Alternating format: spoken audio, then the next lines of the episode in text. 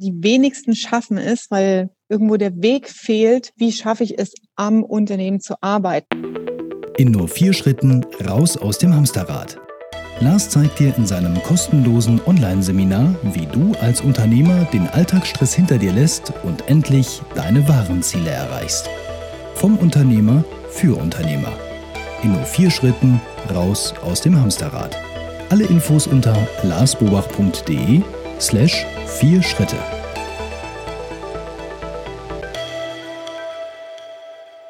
Hallo und herzlich willkommen zum Hallo Fokus Podcast. Wir sorgen für mehr Fokus in Leben und Beruf, sodass wieder mehr Zeit bleibt für die wirklich wichtigen Dinge im Leben. Mein Name ist Lars Bobach und ich habe heute die Katja Holzhey als Interviewpartnerin zu Gast. Die Katja, die ist digitale Unternehmensberaterin und hat den Schwerpunkt Prozessoptimierung. Sie nennt sich auch Prozessexpertin. Sie hat den Sitz in Mannheim und ich rede heute mit ihr darüber, wie wir als Unternehmer raus aus dem Tagesgeschäft kommen. Also wie wir mehr am als im Unternehmen arbeiten. Und was das mit Prozessoptimierung zu tun hat, das verrät sie uns in dem Interview, nämlich sehr, sehr viel. Und sie gibt wirklich sehr anschauliche Tipps und einen echten Fahrplan, wie wir als Unternehmer es schaffen, aus dem Tagesgeschäft auszusteigen und mehr am als im Unternehmen zu arbeiten.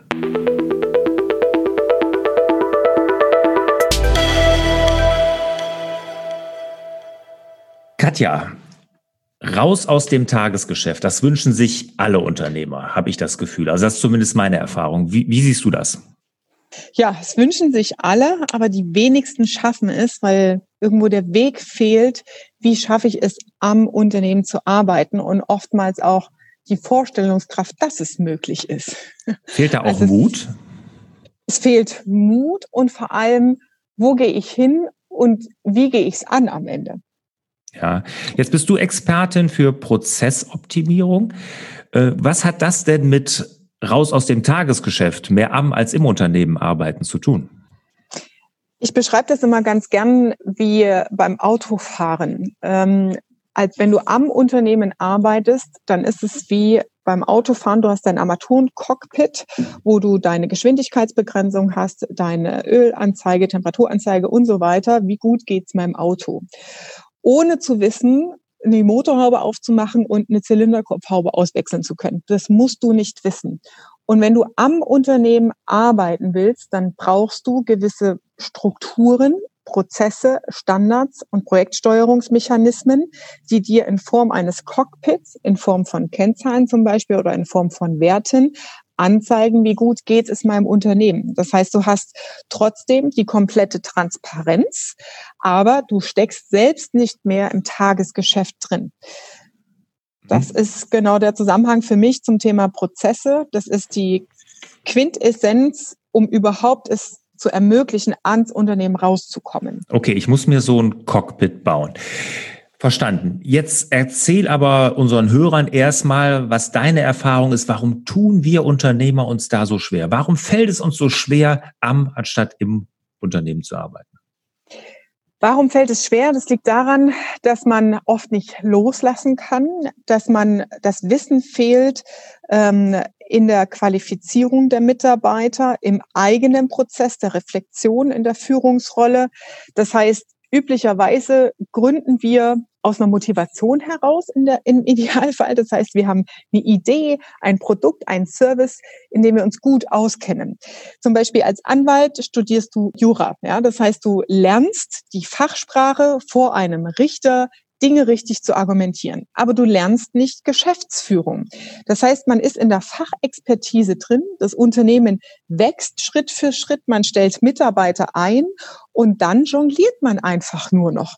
Und man hat auch gar nicht so auf dem Schirm, dass es Geschäftsführerseminare vielleicht gibt oder Weiterentwicklungsmöglichkeiten, um zu lernen, wie führe ich denn mein Unternehmen und Geschäft in dieser Rolle und auch am Unternehmen und kann dann auch loslassen. Und durch dieses Jonglieren äh, manövrieren sich die Leute immer wieder ins Hamsterrad rein. Das heißt, da wird ein bisschen was probiert, nach Bauchgefühl wird dann auch ganz oft mal was ausgetestet. Das wird aber nur über zwei, drei Wochen vielleicht durchgehalten, weil man nicht weiß, ob das die richtige Idee ist. Das heißt, die Unwissenheit und die Unsicherheit boykottiert das dann auch oft, was mit gesundem Menschenverstand und ein paar Grundsätze und Prinzipien mit Sicherheit oft der richtige Ansatz ist. Aber man zieht es halt dann auch nicht durch. Ja, weil es gibt immer in diesen Veränderungsprozessen das Tal der Tränen, das wir durchlaufen, wenn wir es anders machen wollen, wenn wir was neu machen wollen, bis die Ergebnisse wirklich Früchte tragen. Und da kommen viele nicht durch, weil sie den Weg nicht kennen, die Instrumente, die Stellhebel, die Führungsinstrumente fehlen, sich das so zu bauen in der Unternehmensstruktur, dass sie am Unternehmen arbeiten können. Ich habe auch das Gefühl, dass es oftmals wirklich so limitierende Glaubenssätze sind. Ne? Das kann nur ich, das muss ich machen. Und gerade dein Beispiel mit dem Juristen, die, gerade diese Juristen, Steuerberater und sowas, die reden sich ja sehr häufig ein, dass sie das nur machen können oder sogar machen müssen.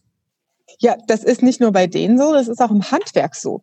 Gerade wenn du einen bestimmten Qualitätsanspruch hast, ja, wo du sagst, du hast eine bestimmte Methode für dich entwickelt. Oder ich habe bei mir im Programm auch eine Physiotherapeutin, die Menschen knetet letztendlich. Mhm. Ne? Ich habe eine ganz eigene Technik. Mhm. Und die die Kernessenz liegt darin, dein Unternehmen zu systematisieren und diesen Qualitätsanspruch, den du hast, auch weiterzugeben und anzulernen. Ich digitalisiere zum Beispiel bei mir all diese Dinge, so dass jetzt heute habe ich einen neuen Praktikanten eingestellt, beziehungsweise hat er seinen ersten Tag, der hat den ganzen Tag Videos geguckt und war erstmal platt und sagt, boah, das ist ja echt geil bei euch. Mhm. Weil ich meine Zeit spare weil ich es nicht dreimal und jedem Mitarbeiter neu erklären will. Und darum geht es, wenn du am Unternehmen arbeiten willst, zu gucken, was sind wiederholende Tätigkeiten, wo hast du deinen Anspruch und wie kannst du das in Strukturen, Prozesse systematisieren, um dann auch loslassen zu können. Okay. Und wo jetzt, hast du Kontrollmechanismen? Okay, ja. jetzt mal ganz, ganz praktisch. Jetzt stellen wir uns mal vor, wir sind Schreiner. Ich bin Schreiner. Ich habe einen Schreinerbetrieb, 30 Mitarbeiter und komme vor Arbeit um. Ich muss alles machen. Ich muss äh, zu den Kunden raus, die Angebote schreiben. Ich äh, hole die Aufträge, sehe dann zu, dass die Werkstatt läuft. Bin morgens immer um 6 Uhr der Erste da, abends um 7 der Letzte oder 8 der Letzte, der geht, weil die Rechnungen ja noch geschrieben werden müssen. Das kann auch nur ich. Und wie komme ich denn jetzt raus? Was wären denn so meine Schritte, um da rauszukommen? Die Schritte sind in der Regel, wenn du jetzt 30 Mitarbeiter oder größer, dauert dieser Prozess ungefähr ein halbes Jahr bis ein Jahr, bis du wirklich raus bist aus dem Tagesgeschäft. In mehreren Stufen. Schritt das eins. Ist relativ schnell. Ich hätte gedacht, länger. Hm, nö, das, also ein Jahr ist schon gut. Ja, mhm. und dann, aber man muss es dann natürlich auch wollen. Ähm, Schritt eins ist, Schritt eins ist, auf das Produktportfolio zu schauen. Das heißt, wenn du Schreiner bist, schreinerst du Küchen, schreinerst du Möbel, machst du Möbelaufbereitung, alles. Instandhaltung. Alles. Ich mache alles. Ich bin Bauchladen. Das heißt, da schaust du erstmal rein, wo hast du die höchste Marge? Also wo hast du den größten Gewinn? Und natürlich musst du auch schauen, wo hast du am meisten Spaß dran? Und dann definierst du für dieses Produkt deinen Geldstrom. Das heißt, deinen standardisierten Prozess, das Produkt abzuwickeln. Nehmen wir mal als Beispiel Maßeinbauten als Schreiner. Mhm. Ja, das heißt, Du hast ähm, vor Ort einen Termin, wo du das Aufmaß nimmst, hast dann das Kundenberatungsgespräch, dann werden die Maße reingegeben in die Schreinerei, es werden Zuschnitte gemacht. Die Zuschnitte werden vielleicht auch an einem Anpasstermin erstmal getestet, je nachdem, wie komplex das Projekt ist, oder man fährt mit den fertigen Komponenten hin und baut es dann vor Ort ein. Das heißt, du hast verschiedene Phasen in deinem Prozess. Das ist jetzt mal der Prozess ganz grob definiert. Ja, aber lass uns noch mal zum, Katja, noch mal zum Anfang gehen. Also das, was finde ich super Wichtiges gesagt. Ich gucke mir erstmal mein Produktportfolio an. Sprich, Bauchladen geht dann nicht mehr. Nee, das, was ich habe, einer meiner Teilnehmer, der hatte 1200 Artikel drin und ich habe ihn zu dieser Auswertung quasi gezwungen und dann waren einstellige Mengen dahinter über ein Unternehmen, das schon fünf Jahre im Markt ist. Und da habe ich gesagt, also bei 1200 Artikeln und fünf verkauft, sechs verkauft, da muss irgendwo eine ganz dicke Linie kommen, die nehmen wir raus aus dem Sortiment. Mhm. Naja, es ist aber doch schon angelegt. Die, das sind genau deine Geldfresseranteile, weil jeder Mitarbeiter, der ins System reinguckt, der irgendwas finden will, der durchsucht genau diese Produkte, die keinen Umsatz mehr bringen. Mhm. Und wenn du das alles angelegt hast in deiner Rechnungsstellung, in deiner Übersicht, dann ist das alles Verschwendung und Mehraufwand, der kein Geld bringt. Ja. Das heißt, du guckst wirklich darauf, was ist mein Kunde bereit zu bezahlen, wenn du dann den Prozess dazu definierst. Und das ist super wichtig, ja. Und da ist es ganz wichtig an erster Stelle als Unternehmer, sich einzugestehen, wo hast du vielleicht Lieblingsprodukte, weil die du nicht loslassen kannst, wo du die ganze Zeit dir selbst erzählst, naja, da müsste der Vertrieb nur besser werden. Und dann kauft's vielleicht auch einer, aber eigentlich will es keiner haben. Dann nimm das raus, mach's zum Hobby, aber hör auf, dein Unternehmen damit zu belasten. Okay, also kann man festhalten, als allererstes muss ich erstmal meine Strategie schärfen. Ne? Also Bauchladen AD, Strategie schärfen, aber da scheitern doch schon so viele, weil vielen fehlt der Mut. Wenn du jetzt sagst, den mit 1200, wenn da jetzt doch eine Anfrage um die Ecke kommt von dem Ding, was er jetzt gestrichen hat, traut er sich dann auch wirklich da Nein zu sagen? Muss er, klar. Da, deswegen ist es wichtig, eine Unternehmensvision und ein Zielbild zu haben. Das ist das Erste, was meine Kunden zum Beispiel machen, sich zu definieren, wie soll mein ideales Leben in fünf Jahren sein. Das heißt, es ist sehr schwer, das loslassen, weil man ja eigentlich eine Ersatzbefriedigung braucht. Das heißt, es hilft dann an der Stelle auch zu sagen, wenn ich mehr Zeit für die Kinder haben will oder Sport machen will, ganz konkret zu definieren auf einer separaten Liste, ich gehe Mittag länger in die Mittagspause. 5, 17 Uhr will ich Feierabend haben, um mein Kind aus dem Kindergarten abzuholen. Und dann, wenn du den freien Zeitslot hast, dann musst du sofort auf diese Liste gucken und sagen, und das mache ich jetzt. Weil ich habe Kunden, die haben das nach einem Monat erreicht und dann, ah, Katja, mir war aber langweilig, jetzt habe ich mir doch wieder ein Projekt genommen. So, das ist nicht Sinn und Zweck der Übung. Ja, du musst das dann auch loslassen und die frei gewordene Zeit auch für genau das nutzen, für das du es eigentlich willst. Und da sind wir eigentlich beim Knackpunkt. Nee, ja, beim Knackpunkt ist, du musst die dann zu mir in den Navi fürs Leben Workshop schicken. ja, umso besser. Ja. Da kriegen sie hundertprozentig, da zeigen sie sich selber hundertprozentig auf, an welchen Lebenskonten sie gerade mal arbeiten sollten. Und das ist dann eigentlich hundertprozentig klar. Okay, aber das, das war jetzt. Also, das ist die perfekte Ausgangsvoraussetzung, ja. genau. Okay, sorry, jetzt hatte ich dich aber unterbrochen. Also, Vision finde ich super. Strategie dann, äh, abspecken. Also ich mache jetzt, was weiß ich, nur noch Stühle. Ich bin jetzt Schreiner und ich habe also nicht diese Maßanfertigung, sondern ich habe gesagt, ich bin wirklich richtig gut in Stühlen. Ich mache Stühle. So, jetzt, das heißt aber noch nicht, jetzt arbeite ich trotzdem immer noch morgens bis abends und rund um die Uhr. Genau, jetzt arbeitest du trotzdem noch morgens bis abends. Das heißt, du hast einen Übergang vom alten Geschäftsmodell ins neue Geschäftsmodell. Und deswegen ist es auch ein bisschen haarig. Das ist das Teil der Tränen dann, wo es ein bisschen anstrengend ist, bis die Erleichterung kommt. Heißt, du hast normal, du sagst, ich mache nur noch Stühle und dann definierst du dafür deinen Cashflow-Prozess. Das bedeutet, du betrachtest alle Tätigkeiten im Ablauf aus Sicht des Kunden unter der Überschrift, was ist mein Kunde bereit zu bezahlen? Das ist die Quintessenz in allem. Das heißt, wenn der Kunde sagt, ich hätte gern einen schwarzen Stuhl mit drei Beinen, habe ich auch schon mal gesehen in einem Kunstding, mhm. der nicht wackelt, dann muss das das sein, was rauskommt. Und nicht noch sagen, ah, wir könnten aber hier noch einen, äh, einen Knubbel dran machen oder wir könnten hier noch was extra reinmachen oder wir, ich habe mir gedacht, dass es besonders schön ist für Sie, ich mache noch ein Polster drauf.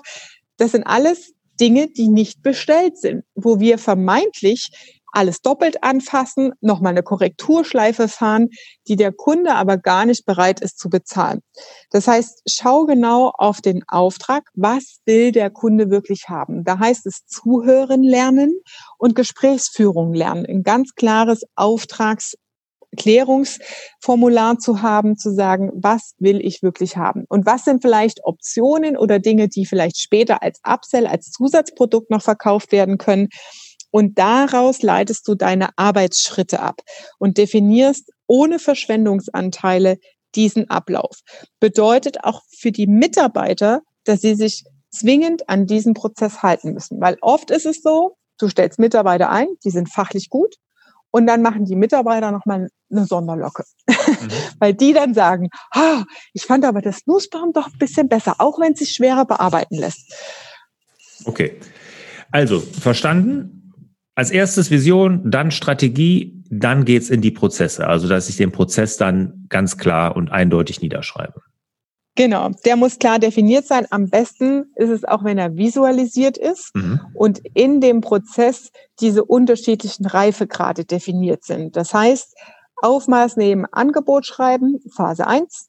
Phase 2 ist dann Bauteile zusägen nach Aufmaß. Mhm. Und Phase 3 ist dann vielleicht Bauteile nochmal bearbeiten, lackieren und so weiter. Und Phase 4 ist dann vor Ort in Betriebnahme oder Installation beim Kunden.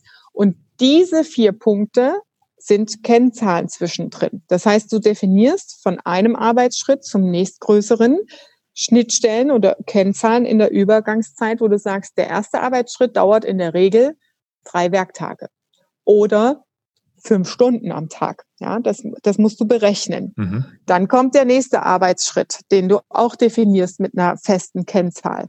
Und das ist der Weg Richtung Unternehmercockpit, weil das sind die Werte, die du dann hinterher trackst und überprüfst.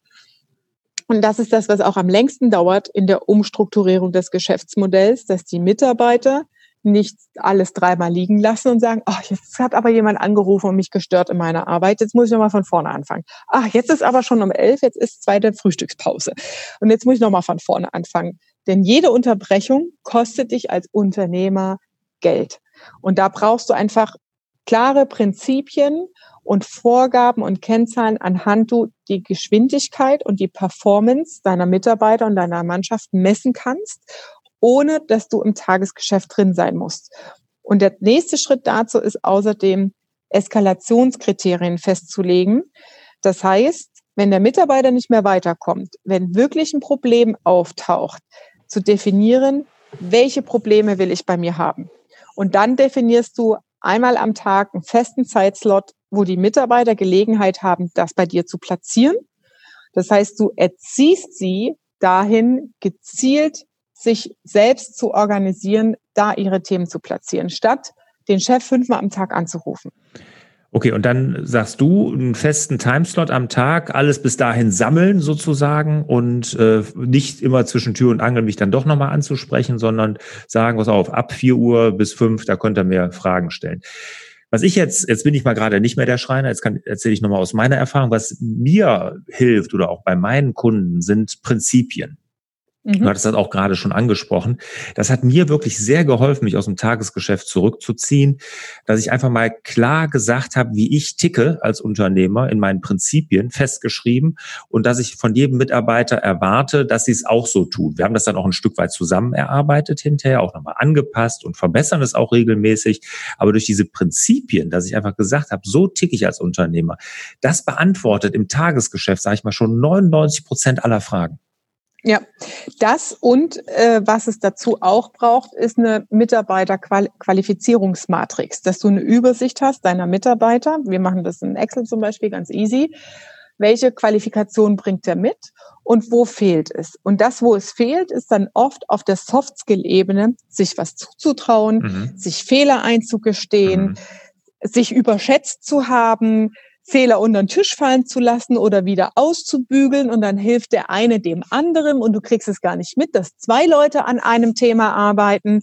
Und diese Dinge, wenn du das transparent hast, dann entwickelst du deine Mitarbeiter zu performen, dass die besser werden in dem, was sie tun. Mhm. Weil meistens ist es genau die Bequemlichkeit oder die Unwissenheit, die dieses nach oben delegieren oder ich muss jetzt den Chef anrufen, beflügeln, mhm. ja, statt selbstständig die Dinge abzuarbeiten. Das heißt, du brauchst den Prozess für die klare Aufgabenbeschreibung, aber für die Befähigung der Mitarbeiter, A, natürlich auch das Thema Loslassen und eine Qualifizierungsstruktur in der Personalentwicklung, dass deine Mitarbeiter das möglich ist. Und Knackpunkt ist dann natürlich auch wieder das Recruiting. Ja. Klar, klar, gut.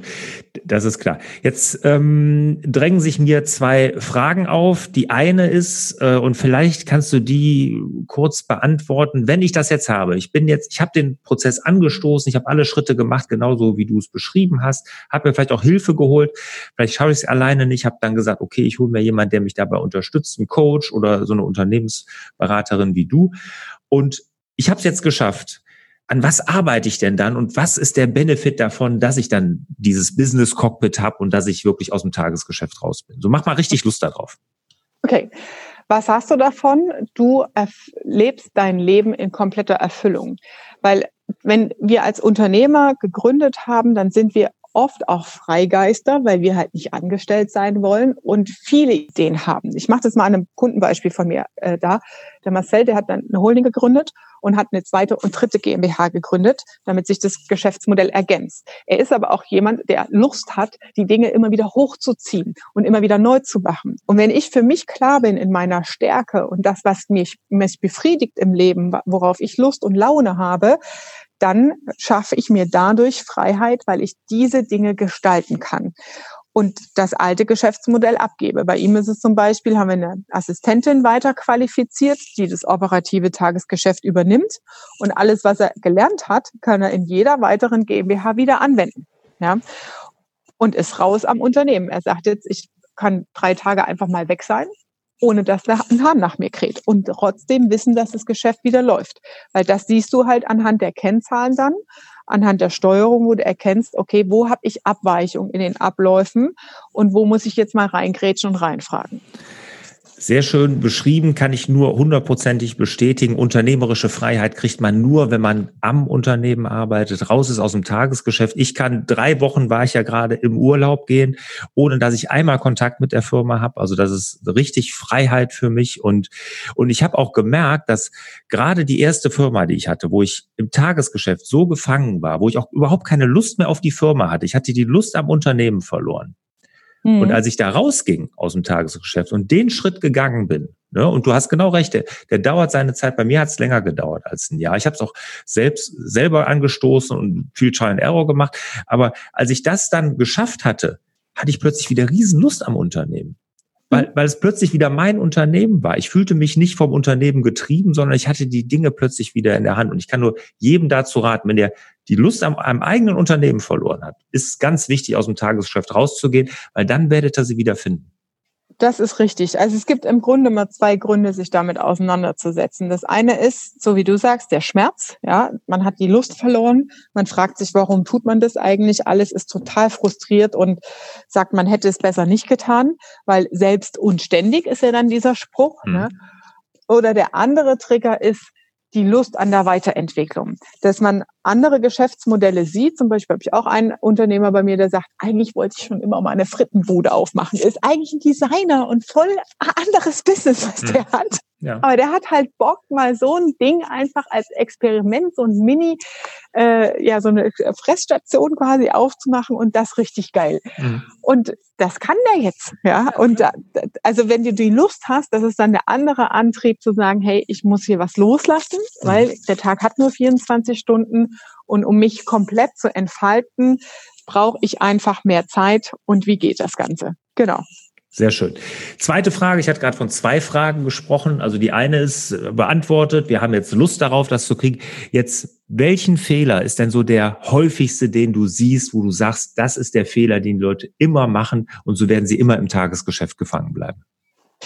Der häufigste Fehler ist, dass Delegieren nicht gelernt wird oder dass man es nicht sich zutraut zu delegieren. Das heißt, entweder wird alles doppelt und dreifach nachkontrolliert, ja, oder es wird Genau, es wird gar nicht äh, abgegeben, weil ich weiß es ja am besten und bevor ich es dir erkläre, mache ich es lieber selber. Das geht gar nicht, ja. Das ist Deswegen erklär's. Killer-Totschlag-Argument. Das ist Horror. schlimm. Er, erklär es bitte einmal ordentlich, ganz Schritt für Schritt. Nimm es auf Video auf und das ist dann der Standard. Und, und das ist dann das Thema Führen lernen. Die Mitarbeiter sagen, hier, da ist das Video, dann musst du es halt nochmal schauen und es ist mir egal, wenn du es nach Feierabend anschaust. Meine Zeit ist vorbei. Ich habe es dir schon dreimal erklärt.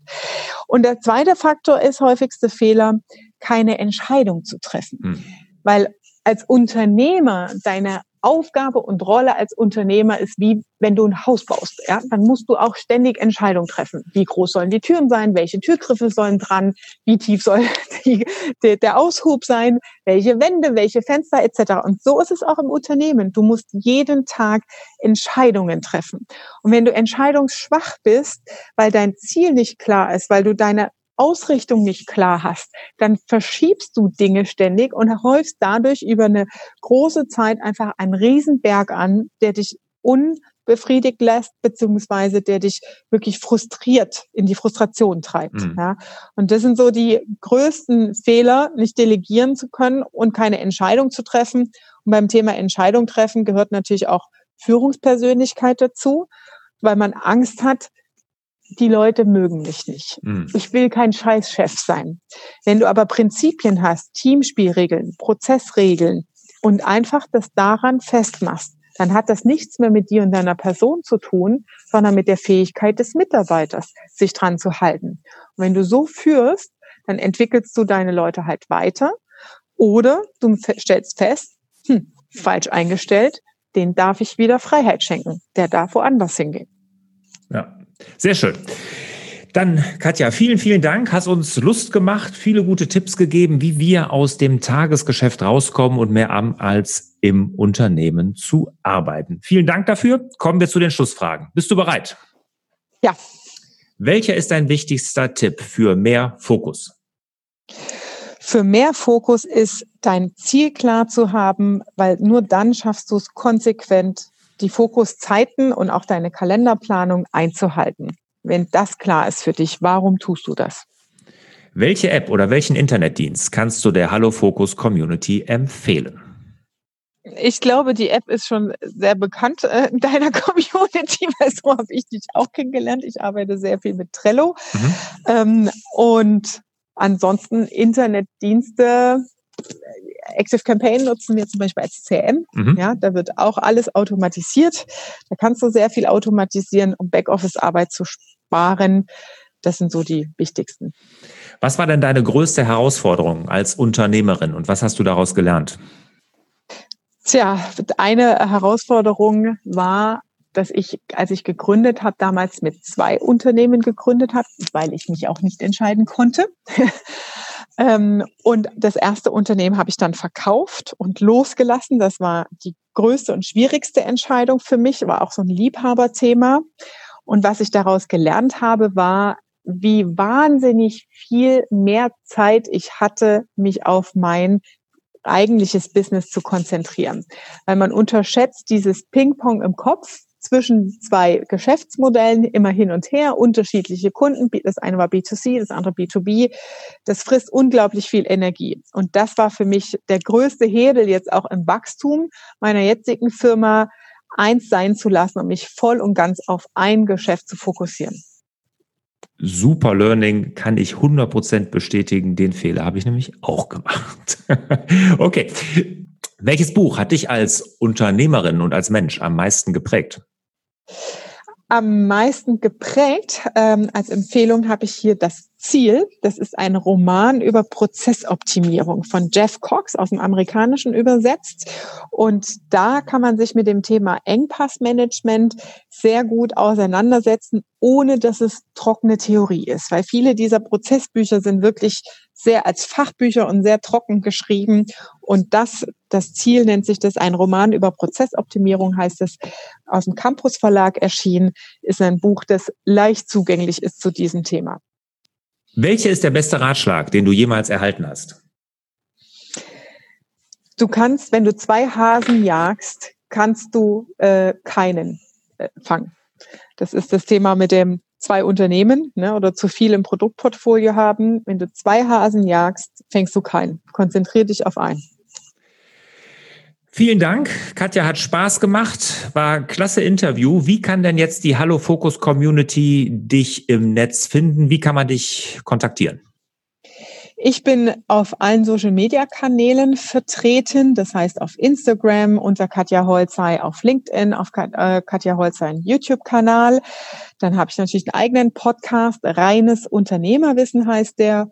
Und wer jetzt gezielte Fragen zu seinem Geschäftsmodell hat, kann gerne direkt auf meiner Seite konzept.katjaholzei.com sich eintragen zu einem Termin. Da kann ich gern auch Einzelgespräche vereinbaren, um konkrete Fragen zu beantworten. Super, Katja. Vielen, vielen Dank äh, nach Mannheim. Ist richtig, ne? Danke. Ja.